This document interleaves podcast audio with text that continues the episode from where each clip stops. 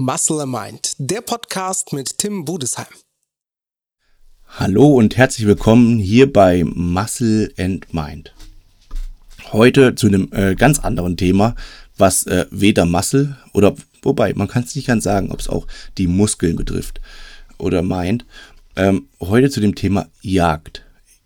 Ich bin Jungjäger, ähm, ich habe meinen Jagdschein gemacht und da gab es so viele, viele Nachrichten, die mir gratuliert haben, die äh, Weidmanns Heil geschrieben haben und äh, wo ich festgestellt habe, hey, ich habe sogar viele, viele meiner Instagram-Follower, die auch Jäger sind, fand ich mega cool.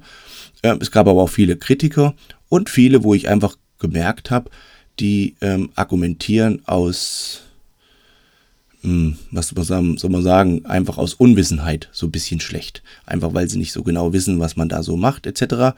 Sicherlich gibt es in jeder Sparte ähm, auch schwarze Schafe, also gut und schlechte Jäger.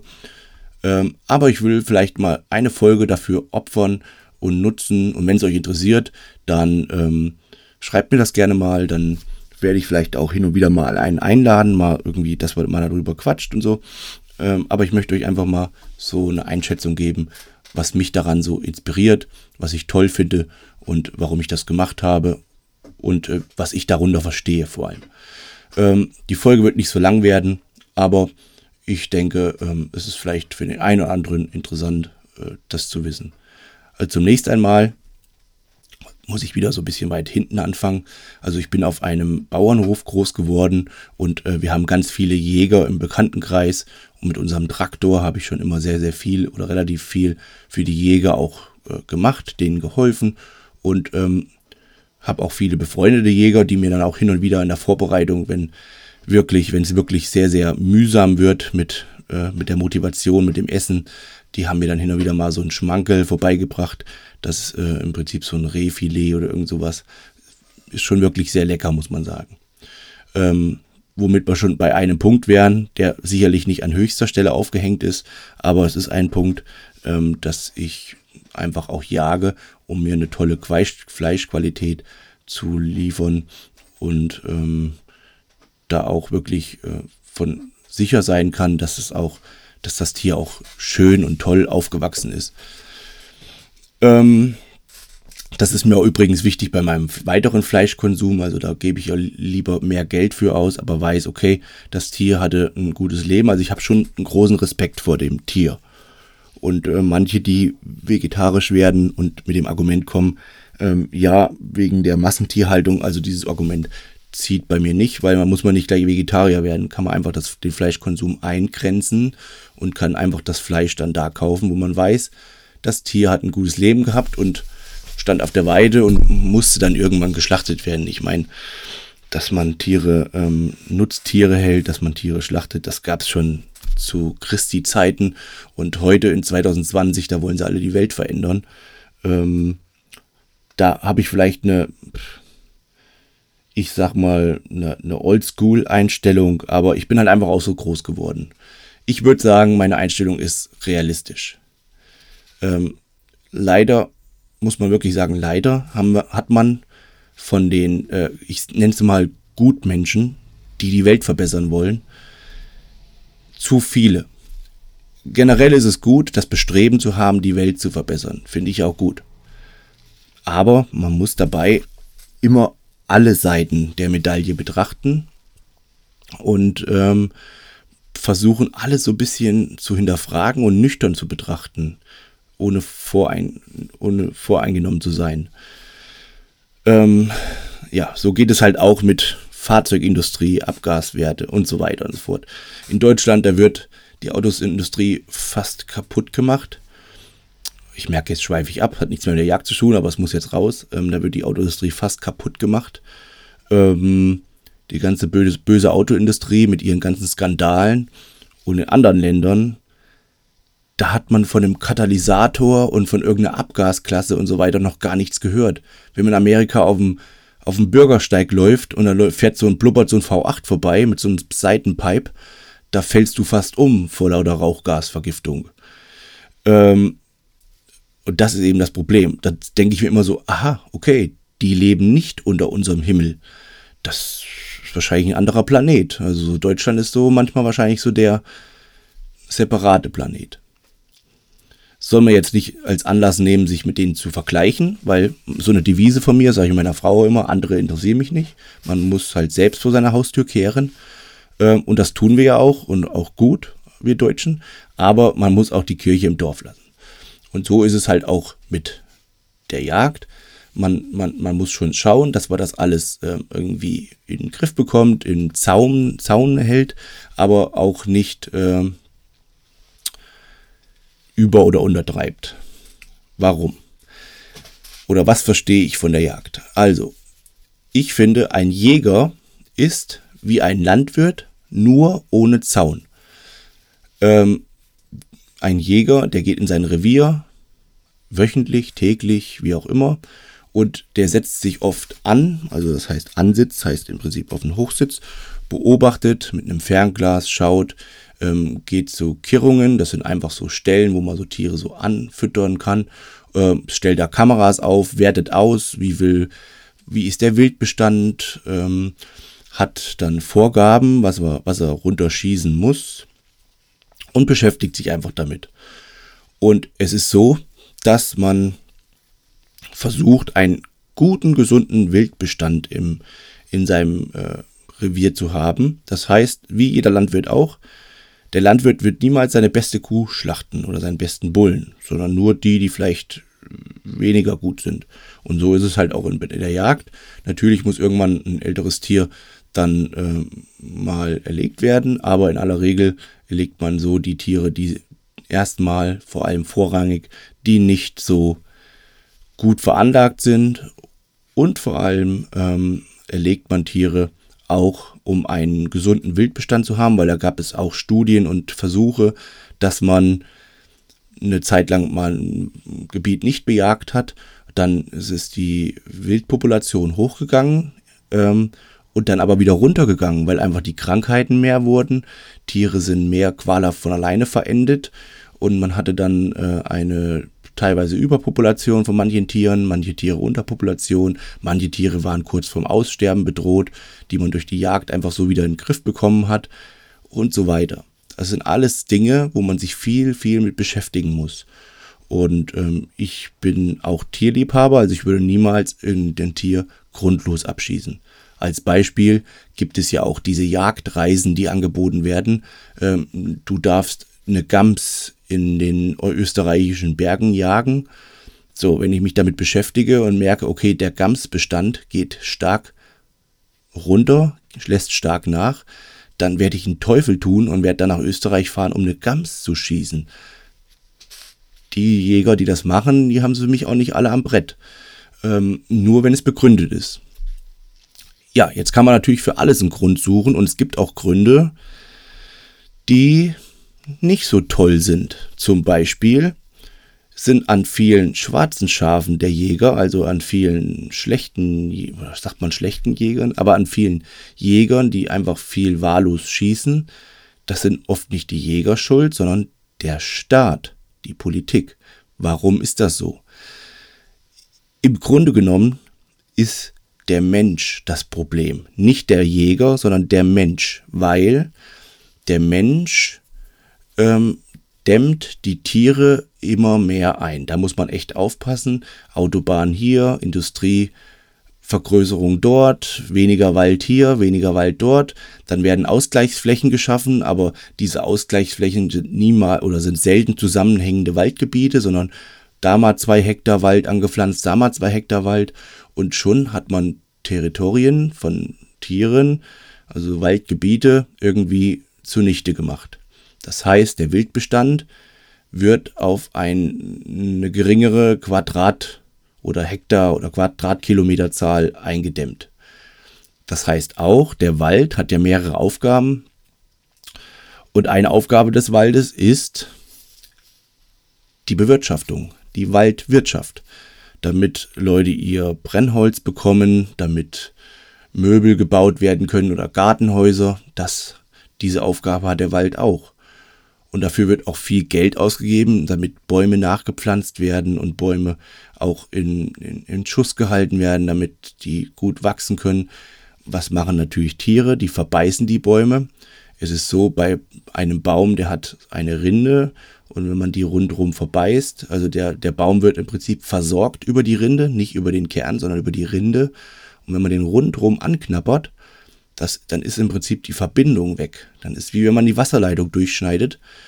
Dann geht der Baum, kriegt Krankheiten und geht kaputt. Und deshalb äh, ist seit den letzten Jahren immer mehr die Devise Wald vor Wild.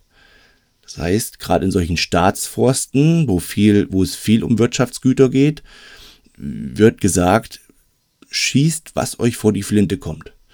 Das wird man jetzt in aller Öffentlichkeit wahrscheinlich nicht so sagen, aber man weiß, dass es so ist. Schießt, was euch vor die Flinte kommt, um den Wildbestand stark zu reduzieren, um den Verbiss zu reduzieren und die Wildschäden zu vermeiden. Das muss ich sagen, ist auch nicht meine Devise des Jagens, sondern es muss im Sinn und Grund haben. Und natürlich ist es auch ein Sinn und Grund, wenn die Bäume alle kaputt gehen. Und man muss auch des, den Wildbestand eindämmen, damit nicht so viel verbissen wird. Aber dieses schießt, was euch vor die Flinte kommt, das ist wahrscheinlich das, was vielen sauer aufstößt. Ich als Jäger und viele, viele, viele, viele andere Jäger haben einen eigenen Jagdbezirk. Ähm, und also ich habe keinen eigenen, sondern ich habe das große Glück, dass ich Freunde habe, die einen haben, wo ich mitgehen darf. Und wir ähm, bejagen im Prinzip nach einem Bejagungsschema, dass man einfach diesen, diesen Abschussplan oder diesen Tierbestand innerhalb seines Gebietes ähm, kontrolliert. Das Ganze. Ähm, das heißt, wie ich das vorhin erklärt habe, schlechte Veranlagungen werden abgeschossen und äh, gute Veranlagungen werden alt in Ruhe gelassen, alt werden lassen. Ähm, mal ein ganz altes Tier wird mal rausgenommen, so wie ein Landwirt das auch macht, dass man einfach einen gesunden Tierbestand hat. Und dann gibt es ja auch noch viele, viele Arten von Tieren. Es gibt zum Beispiel auch Neozonen, also so Raubtiere, sage ich jetzt mal, die ähm, man bejagen muss, weil die einfach zum Beispiel andere Tiere ähm, belästigen und zum Beispiel den Nachwuchs töten. Es gibt Tiere, die picken die Eier der Singvögel kaputt und dann ähm, ja, sterben irgendwann irgendwelche Singvögel aus. Da muss man auch aufpassen. Dann ähm, ist es so, dass man auch viele, dass viele Krankheiten, dass es viele Krankheiten gibt, auch viele, die zum Beispiel, wir kennen das mittlerweile mit Corona, da gibt es zum Beispiel, die nennt sich ASP, das ist die afrikanische Schweinepest. Und wir haben ein Schwarzwild, das heißt Wildschwein, Überpopulation. Also schon wirklich eine, eine ähm, wie gesagt, ja, Überpopulation brauchen wir nicht übersetzen. Also wir haben zu viel Schwarzwildbestand, weil die sich auch wirklich sehr, sehr stark äh, vermehren. Also Schwarzwild, Wildschweine haben, ich glaube, eine Populationsrate von 300 Prozent. Also die können zweimal im Jahr ähm, Junge bekommen und jedes Mal so zwischen 5 und 10, sage ich jetzt mal. Und das ist schon eine ganze Menge. Und deswegen ist es beim Wildschwein so, dass man die wirklich stark bejagen muss. Die machen viel kaputt. Und ähm, das ist zum Beispiel, um das, um diese afrikanische Schweinepest einzudämmen oder falls sie mal kommen sollte, dass sie sich nicht so in, in Massen und Schnelligkeiten ausbreitet. Man kann ja so ein Schwein schlecht einen Mundschutz aufziehen und irgendwelche Kontaktsperren ver, verhängen. Das geht ja nicht. Und deshalb muss man zum Beispiel äh, Schwarzwild, Wildschweine bejagen. Das waren aber jetzt, wir könnten jetzt noch äh, ganz viele andere Exkurse machen in andere Tierarten, in Gebiete. Ähm, das war jetzt nur kleine Exkurse, um vielleicht dieses Konstrukt Jagd zu verstehen. Also ich habe fast mehr Spaß daran, rauszugehen, mit einem Fernglas jagen zu gehen, vielleicht mit meinem Sohn und um zu beobachten, um zu schauen, ah, okay, schau mal, da haben wir eine Salzlecke, also ein, ein Mineral-Salzleckstein ausgebracht und der wurde innerhalb von zwei, drei Wochen runtergelutscht von den Rehen oder man kann beobachten, wie die da rangehen, man kann schauen, wie, wie, ähm, wie irgendwelche Singvögel, Zugvögel ähm, hierher kommen und man, und es ist einfach schön, das zu verstehen. Äh, Bäume zu verstehen, also hier äh, Pflanzen zu kennen, ähm, an Pflanzen zu sehen, ob der Boden irgendwie stickstoffreich ist oder so.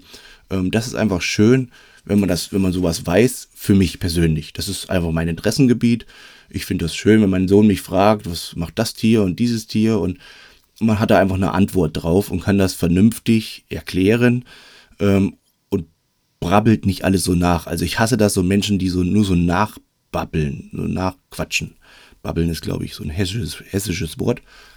Ähm, ja, so viel zu dem Thema Jagd. Das verstehe ich darunter. Also Jagen ähm, als Jäger hat man eine Hege- und Pflegepflicht und ähm, diese Hege und Pflege, ähm, also da gibt es ja auch äh, viele andere Dinge, die man machen muss, äh, zum Beispiel eben dann diese Raubtiere fangen und einzudämmen, damit die unsere, unsere guten Tiere, unsere Singvögel, wie auch immer, nicht äh, töten oder es gibt schon äh, Landschaftsgebiete, wo manche Tiere schon ausgestorben sind, da vielleicht für zu sorgen, um da wieder mehr, äh, um das Tier da wieder zu äh, aus zu verbreiten, sagen wir mal so. Ähm, und das ist einfach ganz schön. Nur als kleines Beispiel, ich habe meine, meine Jagdschule gemacht und meinen Jagdkurs gemacht und der wurde unterbrochen wegen Corona. Und ich habe diese Corona-Zeit genutzt und habe äh, eine Hecke angelegt. Ich habe fünf Vogelhäuschen aufgebaut. Ich habe eine Blumenwiese ausgesät für die Insektenpopulation. Insekten sind ganz, ganz wichtig. Ähm, und ich habe, klar, ich habe einen Hochsitz gebaut ähm, und ich habe eine Salzlecke ausgebracht, also äh, einen Stamm, wo man oben einen Mineralsalzleckstein anbringt äh, für die Tiere, die daran äh, sich vergnügen können und können sich ein bisschen Mineralien holen. Das waren meine ersten Aufgaben als Jäger und nicht eine Flinte kaufen und Tiere totschießen. Ja, natürlich, habe ich ja ganz zu Beginn schon gesagt und so möchte ich es auch abschließen, ist natürlich der, der Sinn dahinter, dass man dann auch dann eine gute Fleischqualität hat, ist natürlich auch äh, ein großer Faktor. Ähm, und es geht auch dabei gar nicht, auch nicht um diesen Podcast, jemanden zu bekehren um dieses Thema, weil es kann natürlich auch nicht jeder Jäger werden und das ist auch gut so. Ähm, sonst hätte man einen wirklich sehr, sehr geringen ähm, Tierbestand. Aber ähm, wenn es manche machen und das auch mit Sinn und Verstand, dann ist das absolut nicht äh, problematisch. Ja, in diesem Sinne sage ich wieder mal äh, vielen Dank für die, ähm, fürs Zuhören. Ähm, wieder gerne weiterempfehlen und äh, bis bald hier bei Muscle and Mind. Dankeschön. Apropos, noch so ein kleines äh, PS und am Ende, ähm, ich bekomme dafür kein Geld etc. Wer Interesse hat, einen Jagdschein zu machen, dem empfehle ich äh, die Jagdschule Wendland, die ist in Niedersachsen. Ähm, einfach Jäger Lehrhof Wendland, kann man im Internet eingeben. Das empfehle ich euch. Die ist eine ganz, ganz tolle Jagdschule. Ähm, ein Lehrer davon ist Diplom-Biologe ein ganz, ganz toller Mann, hat unheimlich viel zu erzählen. Vielleicht bekomme ich ihn sogar auch mal einen Podcast über das Thema Wolf. Das ist ein ganz interessantes Thema. Äh, und einer, der war ähm, lange Zeit beim GSG 9, also absolut erfahrener äh, äh, Polizist, also auch ein ganz vernünftiger Kerl. Ähm, Jagdschule oder Jägerlehrhof Wendland, Jagdschule Wendland empfehle ich euch sehr. Ähm, könnt ihr mal schauen, falls da jemand Interesse hat. Es gibt, glaube ich, zwei und drei Wochen Kurse und es gibt auch ähm, Managerkurse, wo man Einzelunterricht bekommt. Aber das braucht niemand. In diesem Sinne, jetzt ist aber Schluss. Ciao, ciao.